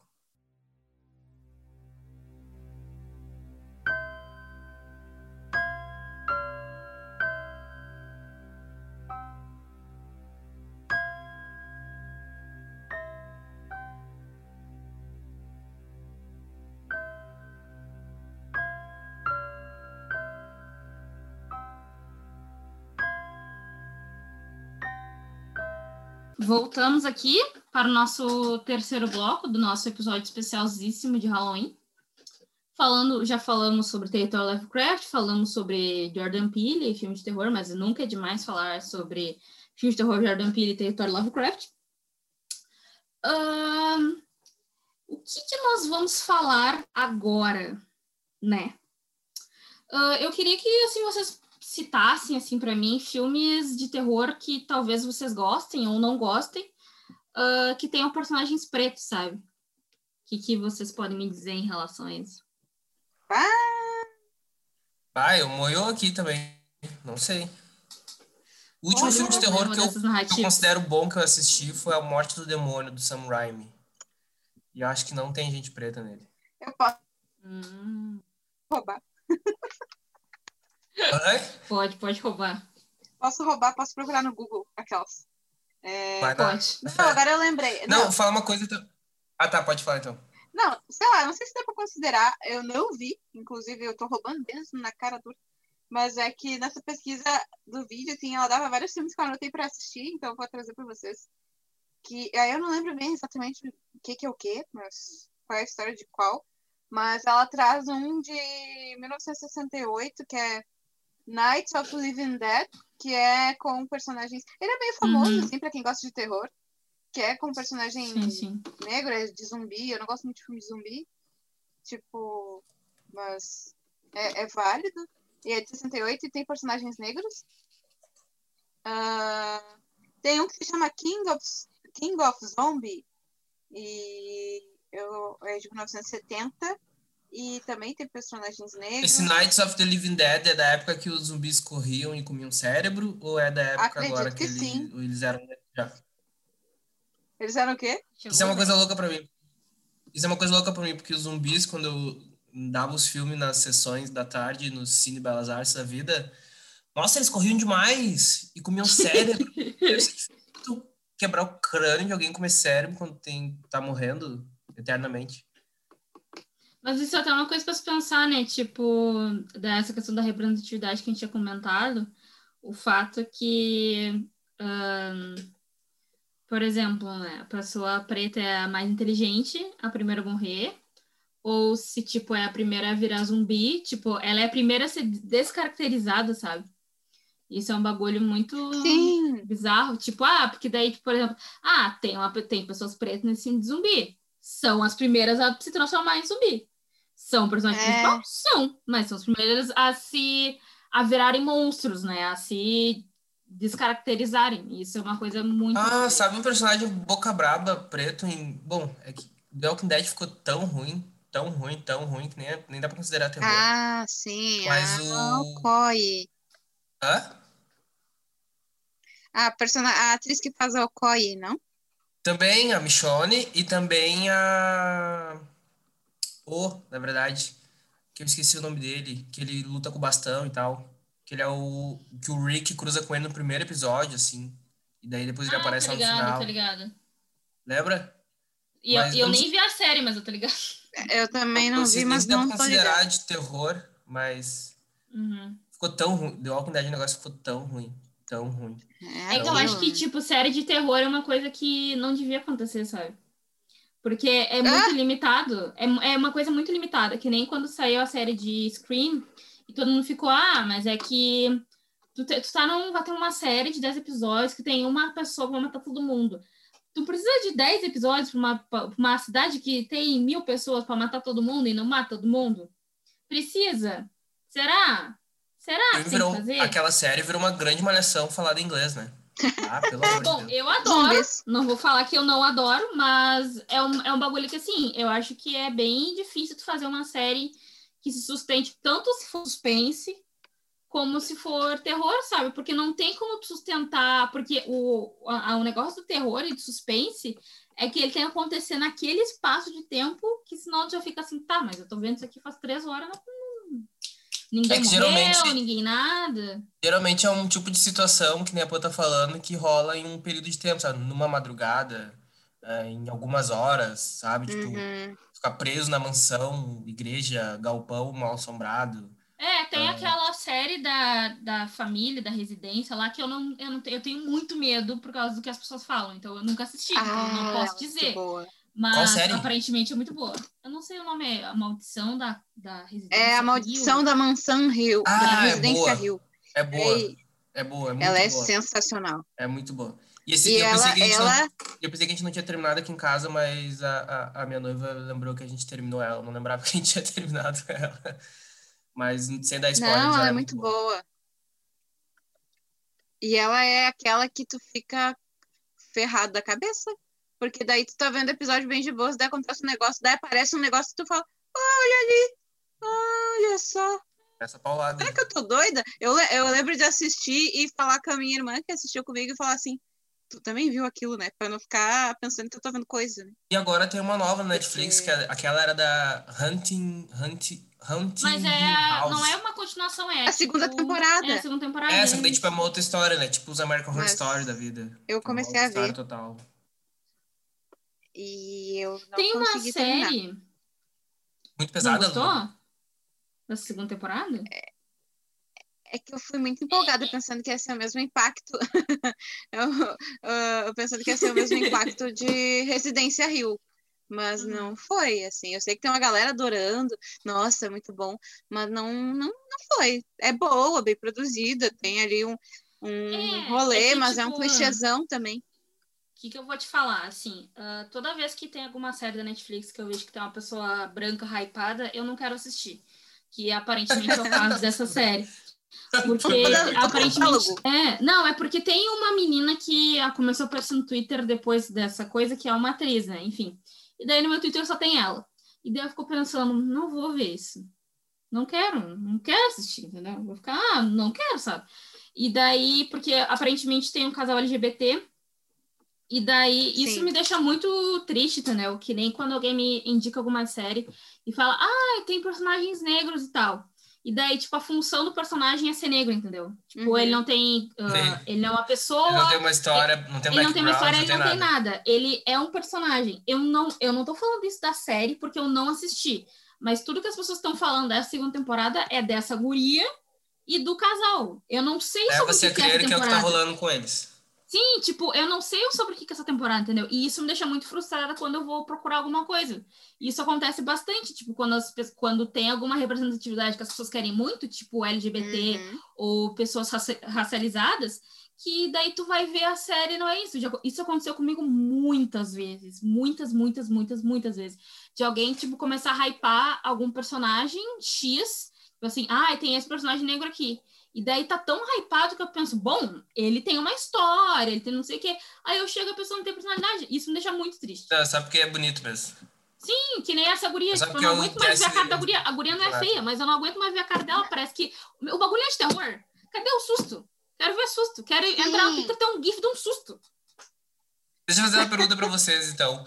Que a, a Mara meio que entrou no, no primeiro bloco sobre, mas vou trazer de novo aqui para a gente falar um pouco sobre, que é quais, assim, os, os folclores brasileiros, além da brutalidade policial, mas quais os outros folclores brasileiros poderiam virar filmes de terror, assim, séries de terror, Ah, obras de não Ah, terror? eu acho que essa muitos. pergunta, não, né?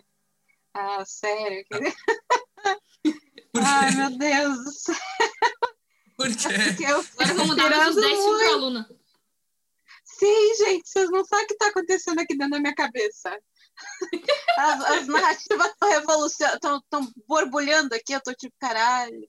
Mas assim, ah, acho a ideia do carnaval que ela trouxe, assim, acho- foi tu que trouxe, na verdade, né? Achei muito Acho que boa lembro. esses, Uhum. esse plot. E se eu escrever uma história, eu não vou dizer que é minha, assim como eu acho que talvez possa ser a, a- a questão aí do Matt Ruff. Não, eu vou dizer que Hum. ah, veio a ideia de um amigo. e eu acho que tem muitos assim. E já tem alguns acontecendo, não necessariamente do Brasil em, em si, mas, ah, por exemplo, tem, tem uns que estão escrevendo, que eu tive acesso porque são de conhecidos, inclusive do Luiz, que era o, o amigo que ia vir, que ele é roteirista também, e ele é galera apaixonada aí por terror. Foi ele que me disse que ia ter essa série Lovecraft Country, e ele tá escrevendo um roteiro que é muito bom, e é um roteiro de terror, e, nossa, não vou contar aqui, estragar a história do colega, que vai querer estar vendendo aí, mas que trabalha com essa, com, com os eguns, que eu não tenho ah, conhecimento para falar assim exatamente o que é, mas seriam tipo essas figuras que têm uma relação com as religiões de matriz afri- africana, tem a ver com a ancestralidade africana, a afro, né, a nossa ancestralidade, que são essas figuras que aparecem assim para dizer alguma coisa e seriam como se fosse, não sei, tô fal- provavelmente esteja falando alguma besteira enorme, mas como se fossem os encostos ou as aparições assim. E Hum. tem um Nossa, filme legal. que é um curta que se chama Egum, que já daí já fica como dica. Não tá disponível, tem que estar ligado no perfil do Yuri, que não é aquele Yuri que participou, mas depois eu coloco direitinho o nome lá na nossa rede social do Yuri. Ai, agora eu não lembro o nome dele, mas que ele é um diretor brasileiro, contemporâneo, e é um curta que ganhou vários prêmios e tá tendo uma trajetória bem legal. E seguindo o Yuri, o diretor, vocês têm informações de como ver, ele teve aberto aí num festival online que aconteceu, que, que o nome é Egum, que é um, um curta de terror, então é muito massa. Tem um, o filme do Jefferson ah, D, que tá Hum, para estrear sim. ainda, que é sensacional, e que eu tô dias desesperada para assistir, que se chama Sim, esse também. é o O M8, M8, exatamente, Isso. e eu vi um cartaz esse, esse final de semana do filme e eu tô, assim, empolvorosa, me borbulhando pra assistir Hum. logo esse filme, pra sair logo esse filme. E é um filme que eu quero pagar 30 reais pra assistir, porque, né? Pelo amor de Deus. Uhum. Então, que lance logo. Não sei se o Anderson sabe qual é, sobre o que, que é, É, eu vou filme. falar um pouquinho, é. Ele é. Eu não sei se tá ligado, Anderson. Corpo. Gostei do plot, gostei do plot. E aí a questão é essa, assim, de infelizmente a gente acaba se encontrando sempre morto. Se se vê naquele espaço ali, o único outro preto que ele via era o corpo que ele estava examinando na aula de anatomia. Então, tem várias críticas, assim. Ah, eu e... achei genial, genial. Nossa, eu mas vi eu, no Twitter, né?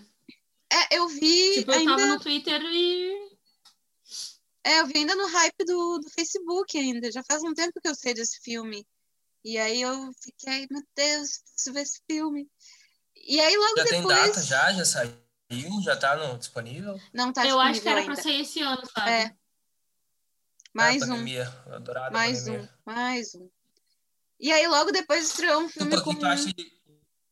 Ai, desculpa, eu falo demais. Mas é, logo depois estreou um filme com perguntar pra- o Daniel Oliveira que tem um plot mais ou menos hum, parecido, daí eu fiquei, hum, não sei. Hum. e tu, o que, que tu acha de, de, de, de contos, de, de folclores brasileiros que poderiam Então. virar grandes séries e obras de filmes de terror? Uh, recentemente, uh, eu li um, um conto uh, de um autor no, no, no, de um autor nordestino que é um conto de suspense, terror, né? Que é sobre o Nordeste está se separando do Brasil. Ai, né? que sonho. E daí. Nordeste o é meu se país! separando do Brasil. Ah, minha, minha terrinha, me deixa. Só, só me avisa o dia que eu, pra, mim, pra mim pular a fronteira. ah, que eles estão se separando do Brasil. E daí, nesse conto, ah, tem, tem aquelas lendas, né? Tipo, que nem aqui, ah, o Neguinho de Pastoreio, essas coisas. E daí lá tem a da. Ai, eu não lembro. Que se é tipo chupacabra, assim. É tipo uma coisa assim que a gente já conhece, assim, sabe? Tipo, mula sem Isso. cabeça? Não é uma mula sem cabeça, é uma, uma outra coisa, mas é faz parte, faz parte desse folclore, sabe? Tipo, que nem. Tipo, por exemplo, lá no cangaço, ah, no, no conto, tá voltando a ter vários cangaceiros, assim e tal, e daí as pessoas estão achando que o que, que tá matando as pessoas que não estão concordando com os coronéis são os cangaceiros, mas na verdade, entendeu? Esta É essa coisa entidade. sobrenatural. É essa entidade sobrenatural. E eu achei muito massa porque, tipo, mistura política, mistura a separação de, um, de uma parte muito rica do Brasil saindo, assim, mistura essa coisa de folclore, sabe? Foi, eu achei muito interessante, eu, eu quero ler mais coisas desse autor sobre esse conceito do, de sertão punk, que eu não conhecia, que eu conhecia, eu li, tipo, é um conto, né? Daí dá para ler, tipo, em meia hora. E eu achei muito legal. Eu acho que o Brasil, ele Tipo, tem muita coisa que dá para ser explorada a partir de Sim. lendas, sabe? Que nem, por exemplo, esses tempos eu vi no Twitter sobre aquela do Boto, sabe? Não sei se você sabe aquela Ah, lenda sim, do sim, Boto. sim, sim. Que ele sai de noite, cria pernas, Sim. vira um homem, seduz as mulheres e tal. Exatamente. E daí teve um, teve um cara que ele é médico que ele falou que, tipo assim, ah, essa é uma lenda que dessa, desse boto, dessa sedução, enfim.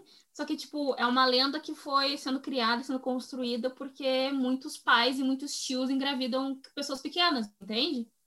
Então é tipo, ah, não foi essa pessoa que tu conhece. Bad Na verdade, foi um boto, não sei o que, não sei o que. E daí, quando eu li aquilo, eu fiquei pensando, mano, mano, entendeu? Tipo, quando ele, quando ele falou essa coisa, eu fiquei- que tem várias coisas que são construídas fora do eixo capital, que até hoje, tipo, as pessoas acham, ah, se tu ter cinco filhas mulheres, um filho homem, tu vai ter um lobis, vai ser um lobisomem. Essas coisas. Eu acho que daria para explorar bagulhos muito legais e muito brasileiros Uhum. que infelizmente, tipo, não tem esse reconhecimento, sabe? Que nem, por exemplo, eu tenho certeza que, tipo, se tu botar a história do Boto e no final das contas tu vê que essa, essa história mítica foi contada para né, tirar esse negócio do que Sim, pra caso tá cobertar o abuso para sexual. cobertar um abuso sexual e tu botasse qualquer outro nome estrangeiro, eu tenho certeza que as pessoas ficam, ah, que nem aquele dia Sim. quando Que eu falei de vários livros brasileiros. É, ai, nossa, isso é genial, never done before, não sei o que, não sei o que, não sei o que. Então, sabe, tipo, que nem, que nem, eu acho Mas que seria incrível o negócio do chupacabra, ver, a quando vê... a gente- É, a gente no brainstorm aqui, de, tipo, fazendo episódio, a gente já, já formulou umas ideias bem maneiras, assim, né? Só que daí, tipo, infelizmente, meio que tudo depende do, do, do green light da Globo, assim, sabe? E da panelinha eterna deles, assim, pra ser produzido de verdade, assim. Pois é, aí que É, tá, eu, tô, é, eu tava fazendo... não.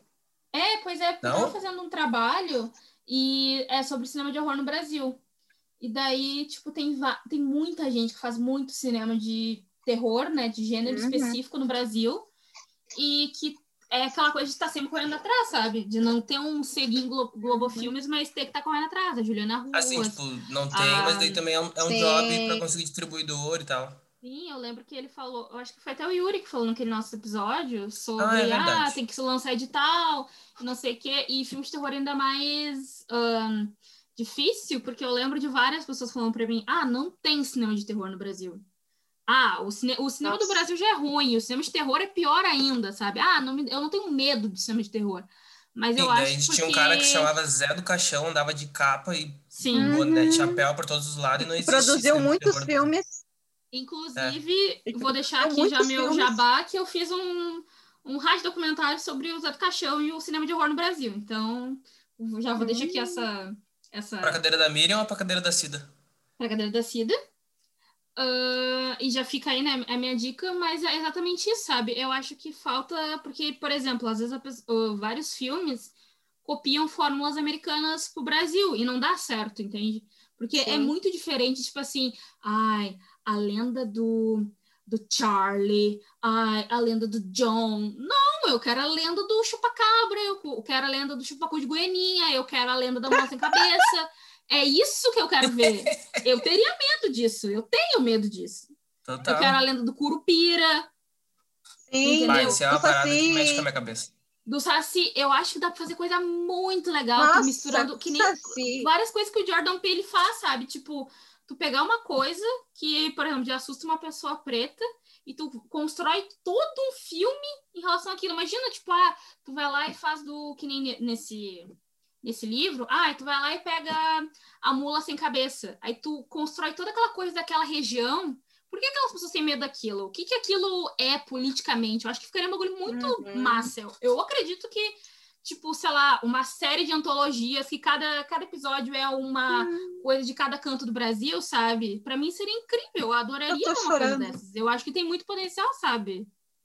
Por que, Luna? É? Eu tô empolgada, eu tô vendo esse projeto. Eu, infelizmente, sou uma pessoa que sonha muito e tem muitas ideias. Não, não cabe essa junção. Mas pode ter certeza que eu estou anotando tudo isso e que porque eu sinto como demanda, porque sendo uma pessoa como uma, sendo uma pessoa que está aí, né, querendo escrever e é louca aí, né, se aventurando aí no audiovisual, eu sinto esse, essas ideias como demandas, assim, sabe, de tipo, gente, vamos fazendo, gente, a gente precisa fazer. E eu Mas imagina que legal imagina que legal essa, é, é, é, esses projetos que a Luna, que a Pamela num brainstorm assim bem rapidinho já largou assim. Imagina que legal fazer a pesquisa em torno desses temas, Sim. sabe? Tipo tudo folclore nacional assim. Sim. E daí tem essa esse essa história que a Pamela contou que eu não fazia ideia do, do boto, boto cor-de-rosa, do boto enfim, sabe? Imagina tu, tu, tu, tu ir na raiz disso, sabe? Que, que, que, baita história dá pra se escrever, de fato. Sim, a do negrinho, só pegando só a do negrinho do pastoreio, sabe? Aquilo ali já dá um. Entende? É, é, se estiver ouvindo, liga nós. Vamos fazer um filme sobre o neguinho do pastoreio. Fio, aquelas. Eu vou entrar em contato ali, falar com a galera, falar com a Ava também. Não, vou entrar em contato, com o professor Jeremir Machado da Silva. Aquelas. É. E... é dar, eh, vamos injetar aí dinheiro, vamos trabalhar aí nessa, nesse rolê diaspórico, de união, vamos olhar aí para o Brasil e tal. Mas é outras coisas também, outra que é uma coisa que pode ser muito bem tratado também. Não é algo que a gente tenha que ficar em cima, que a gente já tem muito filme sobre, muito filme para branco ver e gostar, que é a escravidão. Mas. Ah, sim. O que a gente passa lá dentro, essas fazendas, um horror brasileiro que eu conheço e que infelizmente ainda existe, são essas fazendas que as pessoas vão casar e tirar foto no meio da senzala, que na verdade tinha que estar sendo tratado que nem o, o uh, que nem Auschwitz e não como não sei o que turístico, tinha que ser tratado como turístico. uma memória para tu não repetir e não para tu tirar foto no casamento, fazer book de noiva no meio da senzala. Eu acho que lá tem, tem muitas eu, a pessoa que acabou de dizer que não ia falar sobre espíritos, mas lá tem muitas dores. Entende? Também é algo Sim, que é, pode ser muito bem trabalhado para criticar essa questão, assim. Ah, tô aqui tirando meu, minha foto, acontece um negócio. Eu ia adorar assistir. Eu não sou eu não sou muito espiritualizado, como eu falei, mas acredito muito em energia, sabe? Nesse tipo de lugar deve ter uma energia assim muito pesada, muito horrível, muito e se tu não sente ela, sabe, tu é simplesmente muito patético muito frio, muito gelado mesmo. É muito vazio. É... Mas tem muita coisa, assim. O Brasil Não, e... é enorme e tem muita história. Como a Pamela fala, assim, de pensar a, a especificidade de cada história para cada região que ela vem. E outra coisa agora que agora, agora eu vou, vou aproveitar e, e, e fazer o nosso momento chique, onde a gente faz referência a nós mesmos.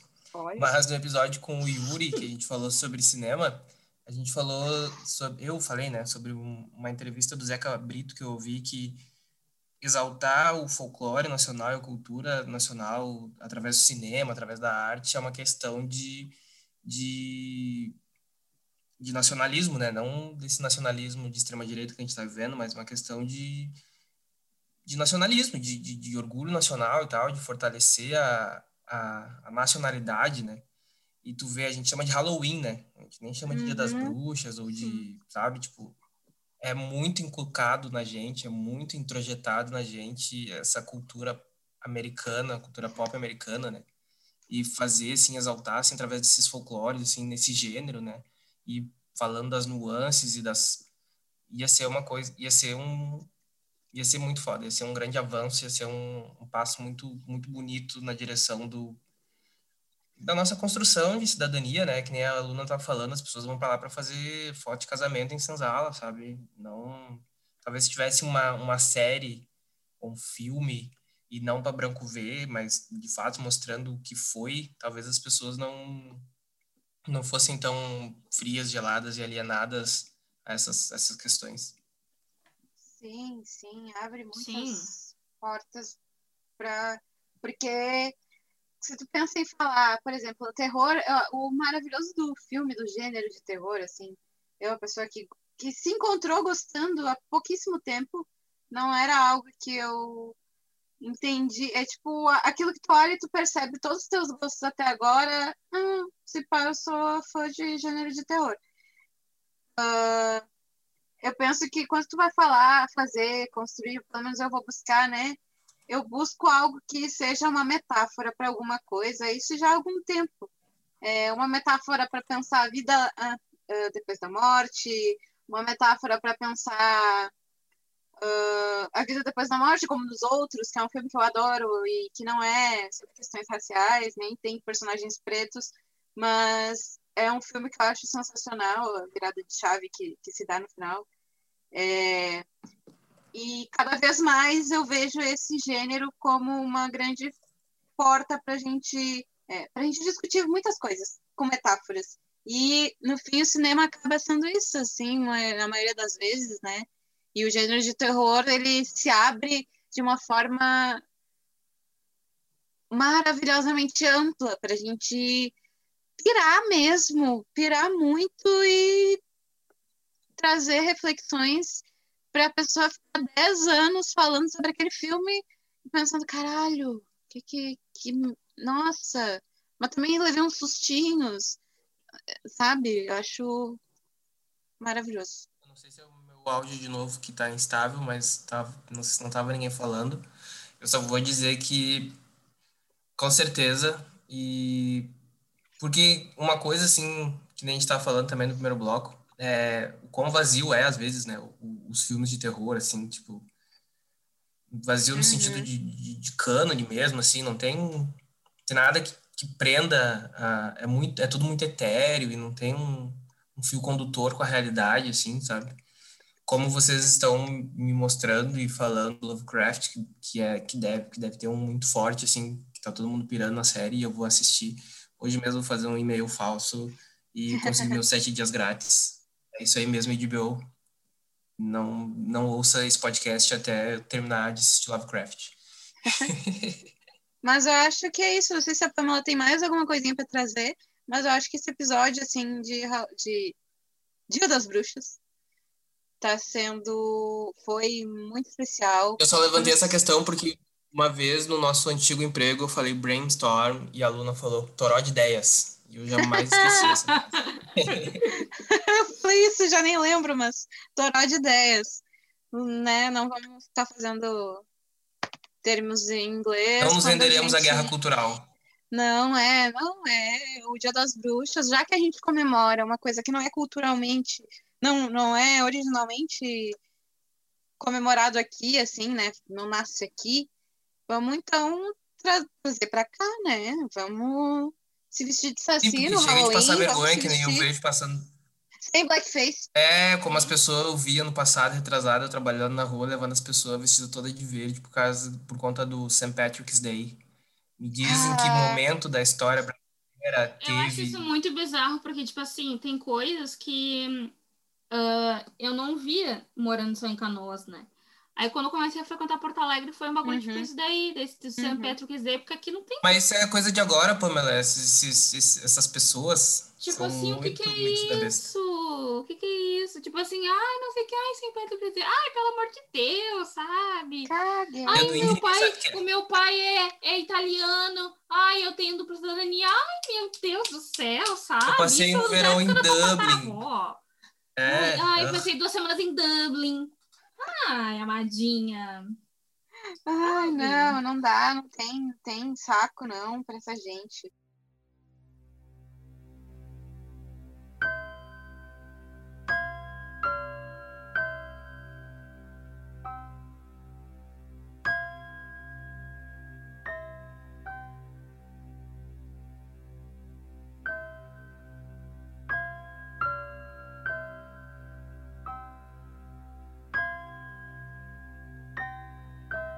Vou puxando o barco para encerrar, então, né? Vamos ancorar aí essa discussão, porque espero que na cabeça de vocês que estão ouvindo tenham aberto muitas janelas, assim como abriu aqui na minha cabeça. Uma discussão muito massa que poderia durar milhões de horas, mas eu só termino assim essa discussão trazendo o ponto de que é, é, é- é impossível respondendo essa pessoa que não tem cinema de horror no Brasil. Não tem por- pelos motivos certos, num amplo conhecimento da sociedade, não tem. Mas que a gente tem material para produzir filmes de terror, ainda mais se a gente fizer um recorte racial, a gente tem para séculos e séculos de cinema de horror, sabe? O Brasil é foda. Então, Quer ver, um cinema de, quer ver um cinema de horror no Brasil, no Rio Grande do Sul? Eu nasci em criar onde eu nasci e ir no centro atrás de trampo e ver cartazes do tipo Brigada Militar, nós confiamos em vocês. Não, a gente não confia, amigo. A gente não confia. A gente tem sérios pés atrás com vocês. Mas então é isso também. Espero que todos vocês tenham curtido mais esse episódio do Conversa Solta. E eu agora fiquei com o compromisso de assistir Lovecraft Country. assista pra gente discutir juntos. E antes de fechar, a- o arroba do, do para saberem do Egum e para vocês também é arroba Egum Filme. E aí vocês encontram lá todas as informações para verem o filme e também para ficar ligado né, no trabalho do Yuri Costa, que é o diretor do filme. E muito obrigada por terem nos escutado até agora. Então, gurizada, esse foi um, um- esse nosso episódio de Dia das Bruxas. Ah, e a minha dica, né, minha sugestão aqui é o meu próprio jabá, que eu fiz um esse rádio documentário na faculdade e eu não sei onde é que vai ser postado, mas até o até esse episódio sair ele já vai ter sido postado e ele é sobre o Zé do Caixão e o cinema de horror no Brasil. Então acho que vale bastante a pena para o pessoal entender um pouco como é que é, sabe? Porque tem várias pessoas, vários cineastas ahn, americanos, enfim, europeus que reverenciavam o Zé do Caixão e até hoje fazem menção a ele nos seus filmes e a gente nem sabe, né? Então, acho que vai ser bacana pro pessoal que curte um cineminha aí, uns só os cinéfilos. Então, essa é a minha... É isso que eu quero falar nessa noite de hoje. Me manda esse Resumindo, o que a material. Pamela quer dizer, resumindo o que a Pamela quer dizer é, deixa de ser metido a besta e exalta o que tem aqui, não fica só olhando pro Para de ser vira-lata, fora pelo amor de Deus. Sim. Exactly. E eu falei isso em inglês.